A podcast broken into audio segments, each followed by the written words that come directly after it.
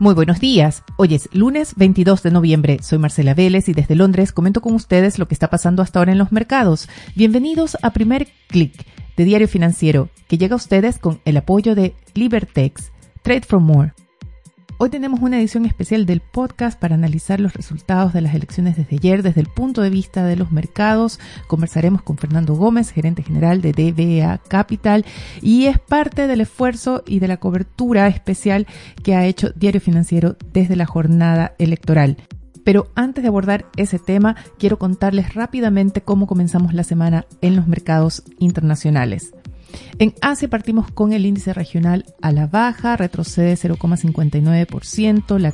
La, caída se ve influenciada por una fuerte baja en la bolsa de India, en el Sensex, que perdió más de 2%. Esto se debe a la decisión del gobierno de retroceder en reformas pendientes que esperaba el mercado. Se ha registrado una fuga importante de capitales desde este mercado. Por el contrario, vemos alzas en Japón y en China. En el caso de Japón, se debe al anuncio o el, inicio más bien de un nuevo plan de estímulo fiscal y en el caso de China, señales desde el Banco Central apuntan a nuevas medidas de relajamiento o de estímulo monetario. En Europa tenemos una sesión al alza de la mano de los futuros de Wall Street. El stock 600 sube a esta hora 0,30%. Vemos alzas similares también en el S&P 500 y en el Nasdaq. La sesión europea está marcada por el anuncio de un nuevo lockdown en Austria y por el anuncio de nuevas restricciones o el endurecimiento de las restricciones en Alemania, donde los casos se están acelerando en lo que se está denominando la cuarta ola de la pandemia en Europa. También la sesión está dominada por el anuncio de, o la oferta más bien, del Fondo de Inversiones KKR por Telecom Italia en una operación que bordearía los 33 mil millones de euros. Como les decía, vemos también alzas en los futuros de Wall Street. El tema que está dominando por ahora los mercados estadounidenses es esa decisión todavía pendiente de Joe Biden sobre si respaldará o no a Jerome Powell para un nuevo periodo al frente de la Fed. Se debería tener la decisión ya esta semana. Y también continúa el debate en torno a la inflación y la posibilidad de que la Fed tenga que realizar un ajuste monetario más acelerado de lo esperado. Por ahora, The Wall Street Journal publica esta mañana en uno de sus titulares que los atascos en la cadena de suministros se estarían resolviendo, según reportes de algunos analistas, y esto podría traducirse en una reducción de las presiones inflacionarias, tal como lo ha planteado la Fed. Pero ahora sí vayamos al resultado electoral. José Antonio Cast y Gabriel Boric se preparan para disputar la segunda vuelta. Pasan con una estrecha diferencia, ni siquiera tres puntos. Y en el mercado local se preparan para una apertura al alza. Como contexto tengo que señalar que el dólar está operando a esta hora al alza a nivel internacional, pero también vemos un alza moderada del cobre, sube 0,2% en Londres. Sin estos elementos y solo enfocándose en lo político, analistas locales anticipan que hoy el tipo de cambio en Chile podría caer hasta los 800 puntos en una fuerte apreciación del peso y veríamos un alza del IPSA que podría llegar hasta un 5% hoy. Estas son las proyecciones que recogen analistas consultados por Diario Financiero y yo quiero compartir ahora con ustedes parte de mi conversación con Fernando Gómez, gerente general de DBA Capital, con quien analicé Anoche apenas se conocieron los resultados de las presidenciales, las expectativas que esta reconfiguración del escenario político genera en el mercado. Tengo que hacer la precisión de que la conversación con Fernando fue cuando todavía no teníamos todos los resultados de las parlamentarias, no teníamos clara esa reconfiguración de fuerzas en el Congreso. Es una de las sorpresas que destaca Diario Financiero hoy con la derecha logrando el 50% en el Senado y también ese resultado en la Cámara de Diputados donde apruebo dignidad y el nuevo pacto social se quedarían sin los votos necesarios o los votos que esperaban para poder realizar cambios radicales. También es importante eh, el avance que tuvo el pacto de derecha en el área de Cores y esto nos está hablando de un cambio bastante radical y eso es lo que están destacando en la prensa internacional esta mañana desde lo que fue el resultado de la elección para la Convención Constitucional. En nuestra conversación con Fernando Gómez abordamos los puntos de incertidumbre que todavía pesarían sobre el mercado, pero también las oportunidades que se abren para un repunte del IPSA hacia fin de año, así como las dudas que ahora se plantean para el plebiscito de salida de la convención. Escuchemos. Fernando, bueno, primero gracias por estar con nosotros a esta hora. Acabamos de conocer los resultados de la presidencial con dos candidatos que pasan a la segunda vuelta con una estrechísima diferencia. Con este panorama, ¿qué podemos esperar de los mercados apenas abran hoy?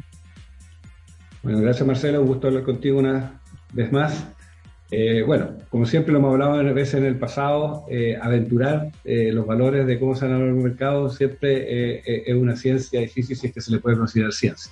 Habiendo dicho esto, creo que los resultados que hasta el minuto conocemos apuntan a una situación de alta incertidumbre hacia adelante, pero con un resultado que ha favorecido al candidato José Antonio Casas, más derecha, más pro mercado, eh, y los resultados preliminares favoreciendo a uno, o mejor dicho, indicando un buen resultado aparentemente para los electores de Chile Podemos, más y teniendo al menos un senador de, eh, del partido del candidato Cas, con lo cual hace que eh, si esos números se dan, mantendrían del orden de 24 senadores al lado, que también sería un resultado positivo, y en la, en la Cámara si llegaran a mantener un tercio al menos, estamos hablando de 53 ahora, sería un muy buen resultado, o no sé si un muy buen resultado, pero un resultado que podría mantener los equilibrios que hoy día el país, mejor dicho, los mercados verían como favorables. Implicaría que con estos resultados probablemente las variables económicas se moverían desde estables, o sea que el dólar se mantuviera hacia en los niveles que cerró el del orden de 828, 829, hacia una apreciación, o sea, que se acercara más hacia el mundo, no sé, no mucho, pero yéndose más hacia el número de los 820, por decirlo así, y que la bolsa tuviera tal vez una eh, reacción moderada hacia el alza, con los resultados yo creo que están hasta esta hora. ¿Pero qué está leyendo los mercados respecto ¿O qué opinas que están leyendo los mercados respecto a los puntajes de Sebastián Sichel, de Franco Parisi? ¿Se sumarán acá? ¿Crees que es la lectura que hará el mercado? Porque si sumamos todos es un muy buen resultado para la derecha, inesperado. ¿O crees que más bien va a haber una lectura de alta incertidumbre porque todavía no hay alianzas claras? Creo que los mercados, desde el punto de vista de que no hay cómo asegurar que los votos de París y Siche se van a ir en su totalidad a el, candidato Kass, como tampoco hay una seguridad que los otros, eh, los votos que sacaban los otros candidatos de centro, centro izquierda, de centro izquierda, ¿verdad? se van a ir a, a Boric. Ahora, yo creo que los mercados lo que hacen es la suma, y la suma de, obviamente, Kass, Sichel, Parisi. Mientras más exceda 50, como siempre hay defecciones, evidentemente eso los mercados lo van a ver como una señal en, la dirección de que salga eh, el candidato que evidentemente tiene un programa más, más pro mercado y menos refundacional, que evidentemente eso le ayuda al mercado. Ahora ese, número estaría abordando los 54. Es un número que obviamente suma más de 50, pero a mi juicio no es lo suficientemente elevado como para garantizar un triunfo pero por otro lado, la diferencia entre los candidatos Kass y Boric tampoco son lo suficientemente grandes como para que se pueda asegurar eso. Creo que se mantiene un cuota de incertidumbre, pero claramente mantiene viva la posibilidad de que un candidato pro mercado salga y hoy día se ve como con la primera probabilidad. Y eso efectivamente a los mercados lo, lo va a tranquilizar por ahora, por el momento ¿Qué eventos políticos podrían mover de cara a la segunda vuelta la, aguja, digamos, por ejemplo, del tipo de cambio o del IPSA? A ver, si lo miramos exclusivamente por eventos políticos y, por eventos políticos sin, sin narrar eh, errores o aciertos de uno u otro candidato específicamente en lo que es política pura, eh, al final del día esto se va a mover un tema de probabilidad. Eh, claramente el mercado va a favorecer a, a medida que, la, la medida que las la posibilidades del candidato CAS aumenten, el mercado se va a sentir más tranquilo y por lo tanto va a tener, las variables se van a mover en, la dirección que eso indica. ¿Qué, significa? El IPSA o las acciones hacia arriba, el dólar hacia abajo o una apreciación del, peso. Estoy hablando de ausencia de otras variables, evidentemente. Y si lo llevamos la tasa de interés o el crédito, eh, el riesgo país, evidentemente que se, que se disminuye. Que son las variables que hemos visto que se han visto afectadas eh, en una dirección a otra, dependiendo cómo las probabilidades que se leían eh, fueran, eh, se iban a transformar, traducir en el resultado que estamos viendo. Lo que sí también puede ocurrir, porque al final del día, hoy día lo que vemos es que las puntas, evidentemente, son, salen victoriosas, es que de alguna forma ambos candidatos tienen que ir dentro de sus las cercanías y sus vecindarios sectores, tienen que apuntar al centro, ya las puntas las ganaron. Ya vimos las declaraciones del candidato Sichel, que de alguna forma deja abierta la puerta a, negociar y con un, un, discurso bien claro en la dirección de no voy a votar por Boris. Y algo parecido hace Jasna Proboste en el otro lado. Entonces, eso, eso también podría eh, dar tranquilidad a los mercados, que es la variable que no es necesariamente por las elecciones, es que sino eh, el, cambio de los programas en una dirección más al centro, en una, por decirlo así, eliminando los ánimos de inestabilidad que, sacaron a luz eh, dentro de la candidatura ahora y evidentemente recogiendo algunos de los temas de la candidatura de Sichel, eso podría tranquilizar también a los mercados porque decía, bueno, pase lo que pase, esto no va a ser tan dramático. A eso precisamente iba en esta necesidad ahora de los candidatos de irse hacia el centro. O sea, ya hemos visto también a Jasna Proboste empujando un poco a Boris diciéndole tienes que morar el discurso si quieres contar con nuestro apoyo para la segunda vuelta. Y vemos también una repartición de fuerzas, Congreso, menos extrema de lo que se esperaba hacia un solo sector político. Mucho más equilibrado, absolutamente. Mucho más equilibrado. de lo que podría haberse esperado, por decirlo así.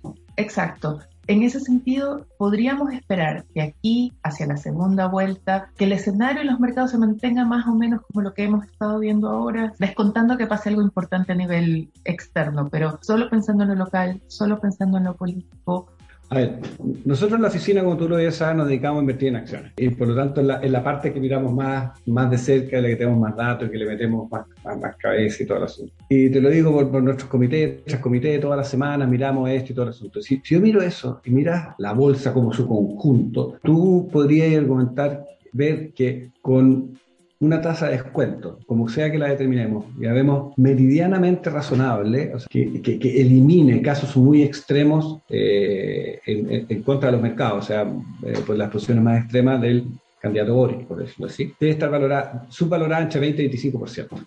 O sea, tú haces un modelo de casi cualquier compañía chilena con prácticamente casi sin crecimiento y llegas a un valor que es entre 20, 25 o más que el que tú observas en el mercado y todo eso lo puedes eh, asignar o, principalmente asignar a la variable de incertidumbre y riesgo de que esto cambie mucho.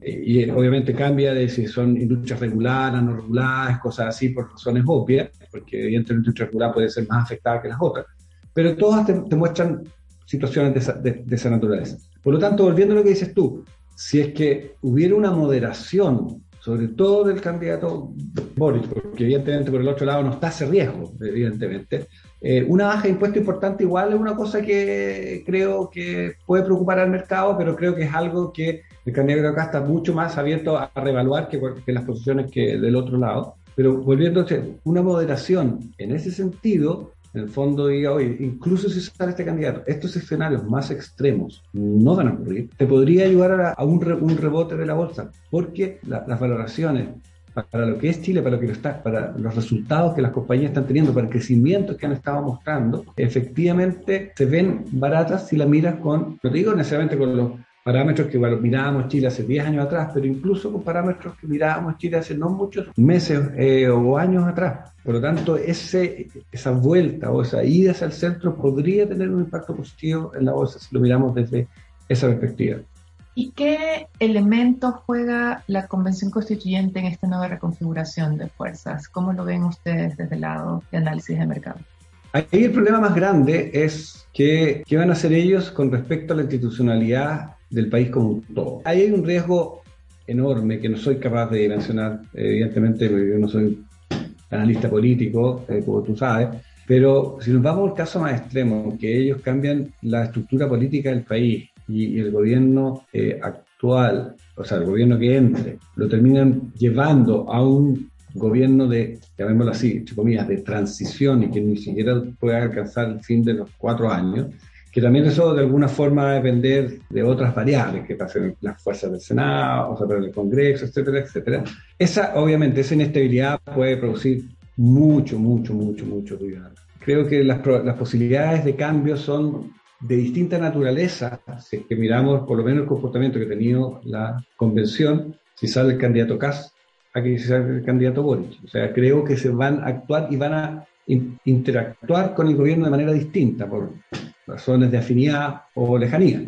Sin embargo, si sale el candidato Kass, que podría ser la situación más confrontacional, creo que no se podría eh, descartar, sobre todo si es en un periodo corto, que efectivamente, de acuerdo a el mandato no debería ser mucho más allá de seis meses después, ni siquiera seis meses, como tres meses después que el candidato sea investido.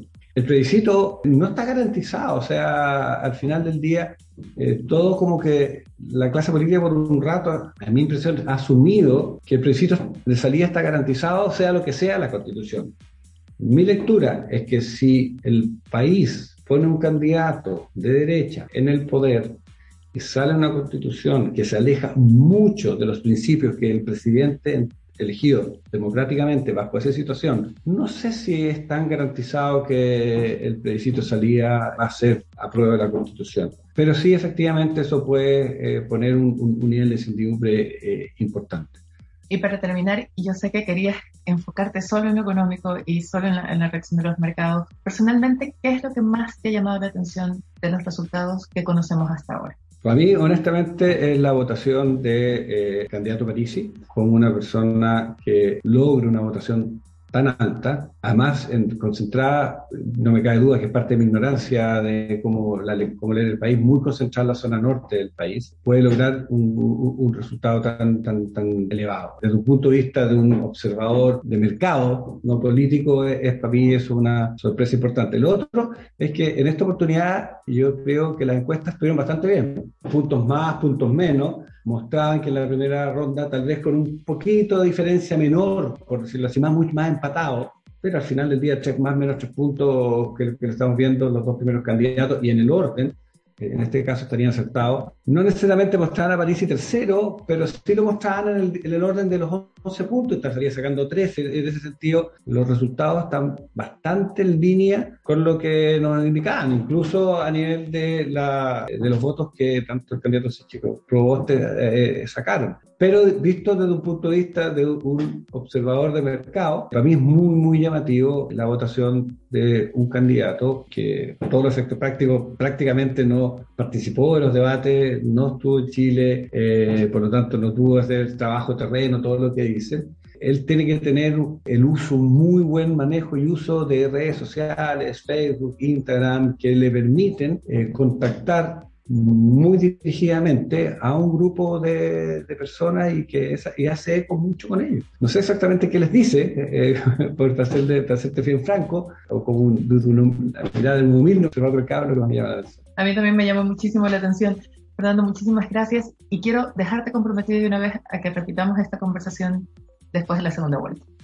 Absolutamente, absolutamente, Marcela, de todas maneras. Vale, muchas gracias. Un gusto hablar contigo como siempre. Antes de despedirme, quiero recomendarles que no se pierdan la cobertura que hace Diario Financiero de lo que fue la jornada electoral y es una cobertura que se irá actualizando a lo largo del día. Especialmente les recomiendo el análisis de Rocío Montes, que leen los resultados una demanda de los chilenos por dos temas que han quedado postergados. Uno, la seguridad pública y el otro, los derechos sociales.